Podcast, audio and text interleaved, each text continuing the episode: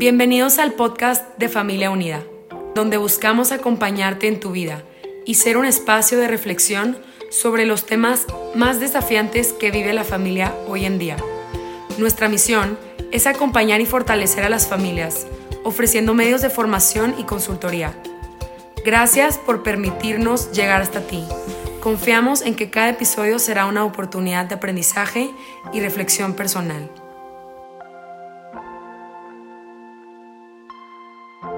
Hola, muchísimas gracias acompañándote en tu vida de Familia Unida por la invitación. Yo soy Michelle Asís, soy psicoterapeuta de niños y especialista en crianza durante la primera infancia en temas de vínculo, emociones, comportamientos y transiciones. Estos episodios están basados en mi libro Berrinches, herramientas para una crianza emocional.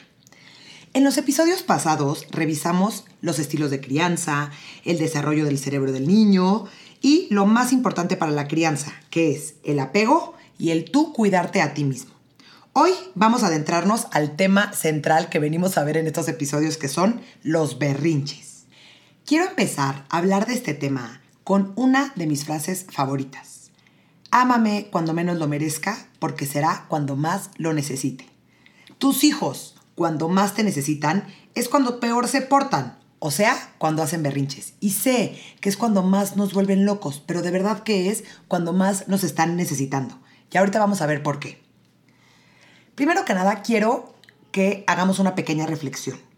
Cuando escuchas la palabra berrinche, ¿qué sientes? ¿Te asusta? ¿Te produce ansiedad? ¿Te da miedo? ¿No sabes qué hacer? ¿Qué pasa? La palabra berrinche tiene una connotación emocional y muchas veces no tan positiva. Al oírla te puedes imaginar lo peor. El oso que te va a hacer pasar enfrente de casa de tu suegra, el que pierde el control en un restaurante o en un lugar público, el que empieza a perder el control y se aviente y pegue y no sepas qué hacer y te pongas nerviosa, ¿no? O sea, todos de verdad que, que nos ponen muy nerviosos los berrinches. Y es normal, nadie nos enseñó qué hacer cuando nuestro hijo está haciendo berrinche. Si fuera por mí, la verdad, los llamaría crisis o desbordes emocionales, ya que eso es lo que realmente son. Los berrinches se producen como respuesta a una frustración, a un enojo o a una emoción muy intensa. Hay veces que los niños hacen berrinches cuando sienten demasiada emoción, cuando sienten ¿no? una, una emoción muy intensa. No siempre tiene que ser desagradable. Hay que entender que no es manipulación ni es una llamada de atención, es un descontrol emocional y cerebral. Esta explosión ocurre porque el niño no tiene la capacidad de regularse solito, tiene poca asertividad. No le han enseñado qué hacer con estas emociones que está sintiendo y aparte no tiene la capacidad cerebral para regularlas. Sus emociones explotan como volcán y sus reacciones tienden a ser negativas. No me van a dejar mentir. Llora, grita, muerde, pega, avienta, se pega, se jala el pelo, etc. El proceso de un berrinche es así. Primero, el niño siente un estrés y con estrés me refiero a cualquier malestar físico o emocional. Puede ser, le dijiste que no, le pusiste un límite, está cansado, tiene hambre. ¿Qué pasa? De ahí la amígdala, que yo la llamo cariñosamente la terrorista del cerebro, toma posesión del cerebro y lo incendia, o sea, lo llena de fuego. De ahí, la corteza prefrontal o el cerebro racional, que lo vimos en capítulos pasados, se desconecta. ¿Por qué? Porque en ese momento no es importante que piense, que lo importante es que actúe, que reaccione para apagar este fuego. Y entonces, ¿qué pasa? Al desconectarse este cerebro racional, el niño pierde toda la capacidad de controlarse. Y esto da como resultado una explosión en un berrinche. Entonces, ¿qué pasa? Tu hijo no logra regularse solo. ¿Por qué? Porque no tiene primero la capacidad y después su cerebro racional está completamente desconectado. Y entonces te necesita a ti. Y entonces ahí les va. Una cosa es entenderlo y otra completamente diferente es permitirle hacerle hacer todo. Acuérdate que los límites son la columna vertebral de la crianza. Si un niño crece sin límites, crece así como, como un gusano, como que no tiene estructura. Los límites son necesarios y obligatorios para el desarrollo cerebral. Toda la corteza prefrontal, todo el, cerebro racional se alimenta de los límites. Y mucha, una de las grandes preguntas que me hacen siempre es, oye Mitch, ¿y cuándo empiezo a poner límites? Y ahí les va. Los límites se empiezan a poner desde que nacen. ¿Cómo? Con las rutinas. Sé que al principio cuando nacen es difícil porque pues el niño tiene, ¿no? no tiene sus horarios bien establecidos, todavía no, no, no, duerme horas exactas, pero si podemos empezar, por ejemplo, la rutina de la noche, la rutina de dónde le estás dando de comer y eso que empieza a ser igual todos los días, les ayuda muchísimo. Ahora díganme una cosa, en la etapa en la que están sus hijos, ¿les ha pasado que reta los límites? Esto vuelve locos a cualquier papá porque es, es que no me está obedeciendo, no está haciendo lo que yo quiero. Entonces ahí les va. Es natural, común y esperado que los niños reten los límites. Y lo hacen por varias razones. Aquí les voy a dar cuatro. Uno, su hijo está buscando independencia y autonomía, ¿no? Ya está creciendo y se está dando cuenta que ya es personita. Y entonces busca todo el tiempo esta independencia y esta autonomía. Dos, su corteza prefrontal o el cerebro racional está todavía inmaduro, entonces todavía no puede entender el por qué tiene que cumplir estas reglas o por qué tiene que cumplir estos límites. Tres, están conociendo y probando su mundo y dentro de conocerlo empieza a retar toda esta parte. Y cuatro, busca entender el efecto de la causa. ¿Qué pasa si reto este límite? ¿Mi papá va a ceder? ¿Cómo va a reaccionar mi mamá? Y entonces todo el tiempo está entendiendo y está haciendo esto para ver ¿no? Causa y efecto, causa y efecto. El objetivo principal de los límites es llevarlos a la madurez, no a la obediencia ciega. Sé que en la crianza pasada que teníamos siempre queríamos que nuestro hijo obedeciera. Y la verdad que ahorita lo que nosotros queremos es que nuestro hijo aprenda, que nuestro hijo desarrolle esta, esta brújula interna para que sepa cómo actuar en diferentes momentos. Papá, mamá, es muy importante ser firme en los límites, principalmente en los límites no negociables. A mí me gusta dividir los límites en dos tipos, los límites negociables y los límites no negociables. Los límites negociables, como dice su nombre, son estos límites que pueden negociarse, que podemos ser un poquito más flexibles, que podemos un poquito permitirlos más. Y los límites no negociables, que como dice su palabra, estos no se negocian. Da igual que sea lunes, da igual que sea viernes, siempre tenemos que ser lo más estrictos y estructurados posibles con estos límites. Y los límites son los que tienen que ver con seguridad, que sé que ustedes son buenísimos, ¿no? Eh, que no corra en un estacionamiento, que no agarre, meta la mano al fuego, que no meta la mano al enchufe, ¿no? O sea, los que tienen que ver con su seguridad, ahí es no negociable, no es como que, ay, bueno, a veces sí lo dejo meter la mano al enchufe. Nunca. Siempre somos como muy estrictos con esos. Los siguientes límites no negociables son los límites que tienen que ver con el respeto. El respeto hacia ellos mismos, que no se pueden pegar ellos mismos. El respeto hacia los demás, que no pueden lastimar al otro. Y el respeto hacia las cosas, que tampoco pueden romper, pegar, aventar, ¿no? A las cosas a su alrededor, ¿no? Que aprendan a respetar este tipo de cosas. Y el tercer tipo de límites eh, no negociables que yo siempre les recomiendo tener son las rutinas.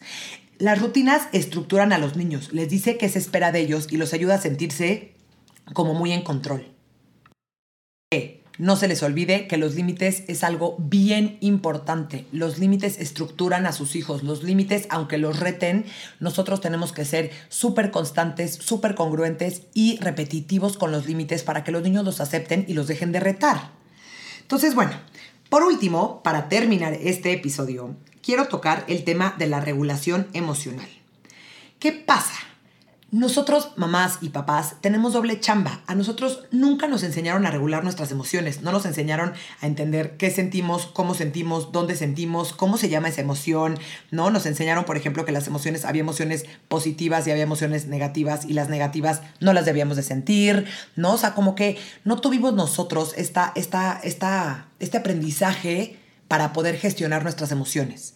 Y con nuestros hijos queremos hacerlo diferente. Entonces, como dice José María Toro, ¿de qué sirve que un niño sepa colocar Neptuno en el universo si no sabe dónde poner su tristeza o su rabia?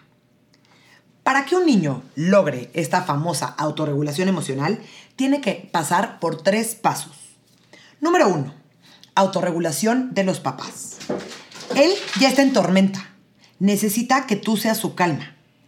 Acuérdate del contagio emocional del que platiqué en el episodio 2 nosotros queremos que se contagie de nuestra calma. Si tú, mamá, papá, no estás autorregulado y pretendes autorregularlo a él, vas a perder, no vas a poder, porque él está percibiendo tu sensación, tu emoción y tú estás perdiendo completamente el control y no estás logrando tú controlarte y tú regularte. Tú eres el adulto, tú ya tienes esta capacidad. Entonces el chiste es primero regularte tú. Dos, la corregulación, como dice la palabra, es la regulación entre los dos. Él, como ya habíamos platicado, no puede solo. Entonces nos necesita a nosotros para ayudarlo. Necesita que seamos su cerebro racional externo, ya que el suyo todavía no está tan desarrollado. Y después de que tú lo corregulas, el tercer paso es la autorregulación de él, del niño. Así que depende de cómo lo regulemos, él aprende a autorregularse. Así que por favor cuestiónate. ¿Quieres que al enojarse tu hijo respire, cuente y le pegue a un cojín? ¿O que pegue, aviente y pierda el control? Y todo esto va a depender de cómo tú lo regulas a él. Depende de cómo tú lo regules a él, él lo va a internalizar y se lo va a llevar para toda su vida. Piensa en los berrinches como si fuera un iceberg, ¿ok? ¿No? Imagínense, el iceberg lo único que puedes ver es la punta del iceberg, ¿no? Pero abajo existe todo un mundo, todo un, un espacio enorme, ¿no? Entonces, el comportamiento del niño es lo único que nosotros vemos, o sea, es la punta del iceberg. Pero hay otra parte abajo enorme que son las emociones. Y entonces normalmente lo que hacemos es solamente nos concentramos en el comportamiento. Es que no puede ser, es que se portó mal, es que pegó, es que hizo, es que deshizo, es que aventó. Y, pero si yo le pregunto a los papás, oye, ¿y cómo se sintió? Me voltean a ver con cara de, ¿eh? ¿De qué me hablas? ¿Por qué? Porque estamos tan acostumbrados solamente a enfocarnos en el comportamiento que dejamos atrás todas las emociones, como si las emociones no existieran. Y necesitamos entender que nuestros hijos nos expresan su sus emociones, su sentir, por medio del comportamiento. ¿Por qué? Porque todavía no nos los pueden comunicar con lenguaje debido a su poca, em, a su poca madurez cerebral. Entonces, ¿cómo nos van a expresar que se están sintiendo enojados, frustrados, eh, celosos, tristes, se sienten solos por medio de su comportamiento? Entonces, ¿cuál es nuestro trabajo? Nuestro trabajo es agarrar, ponernos unos gogles, meternos al agua fría, que lo sé, es muy incómodo, eh, nos cuesta mucho trabajo, pero es nuestro trabajo para poder ayudarlos. Y de ahí, con estos gogles, echarnos un clavado y voltear a ver qué hay debajo, qué hay detrás, qué emoción está sintiendo mi hijo, cómo lo puedo ayudar. Porque si nosotros solamente estamos tratando de regular el, el comportamiento y nos olvidamos completamente de las emociones, no estamos haciéndolo de una manera asertiva, no le estamos hablando sobre sus emociones, no lo estamos educando sobre sus emociones y esto puede ¿no? Eh, tener muchas, eh, muchos temas que no nos gustaría. Entonces, ¿qué pasa? Yo te propongo, agarra tu visor, agarra tus gogles, échate al agua fría, que a veces es muy incómodo, a descubrir cuáles, cuáles son las emociones que siente y ayúdalo a regularlas. Si nosotros atendemos y regulamos las emociones que está sintiendo, el comportamiento automáticamente va a desaparecer, porque el comportamiento es un efecto de la causa. El niño se siente frustrado, se siente enojado, se siente triste, se siente celoso, se siente solo. Y si nosotros regulamos la emoción, el comportamiento que es que pegue, que grite, que muerda, que avienta, va automáticamente a desaparecer, porque estamos atacando, por así decirlo, el problema de raíz. Y justo esto es lo que queremos.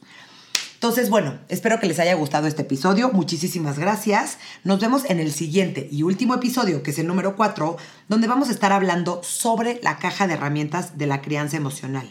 Vamos a ver tips, vamos a ver estrategias y vamos a ver los beneficios de aplicar esta crianza con tus hijos. Muchísimas gracias y nos vemos en el siguiente episodio. Bye.